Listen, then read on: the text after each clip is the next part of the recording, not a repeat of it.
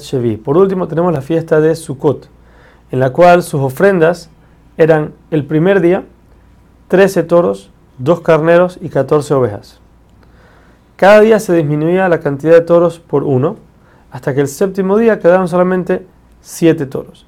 En total, los 7 días de la fiesta, se traían 70 toros, representando a las 70 naciones del mundo, las cuales tienen méritos y esos van disminuyendo cada vez más. Las ovejas, que son siempre las mismas, son representando al pueblo de Israel, donde ellos siempre se mantienen.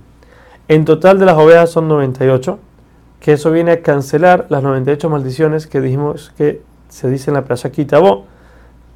Viene a cancelar esas maldiciones para que no tengan efecto. Cada día, como sabemos, tenía su ofrenda y cada ofrenda tiene su libación de vino.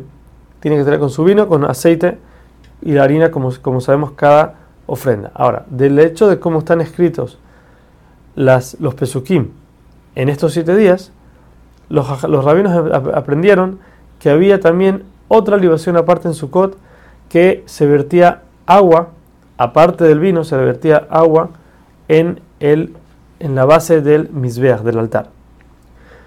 El octavo día de Sukkot, el día después de, los siete días de Sukkot, se llamaba Shemini Atzeret. Este día se traía solamente un toro, un cordero y siete ovejas. Esta fiesta, por decir así, es una fiesta a la cual Hashem quiere quedarnos solamente con, el pueblo de Israel, ya que los siete días de Sukkot se trajeron ofrendas para todos los pueblos. El octavo día es un, día que solamente Hashem quiere estar con nosotros porque nos va, nos va a echar de menos después de todos estos días de fiesta. De aquí también aprenden los rabinos cómo una persona tiene que comportarse con sus invitados. Al principio tiene que darle mucho y así así ir disminuyendo hasta que se vaya.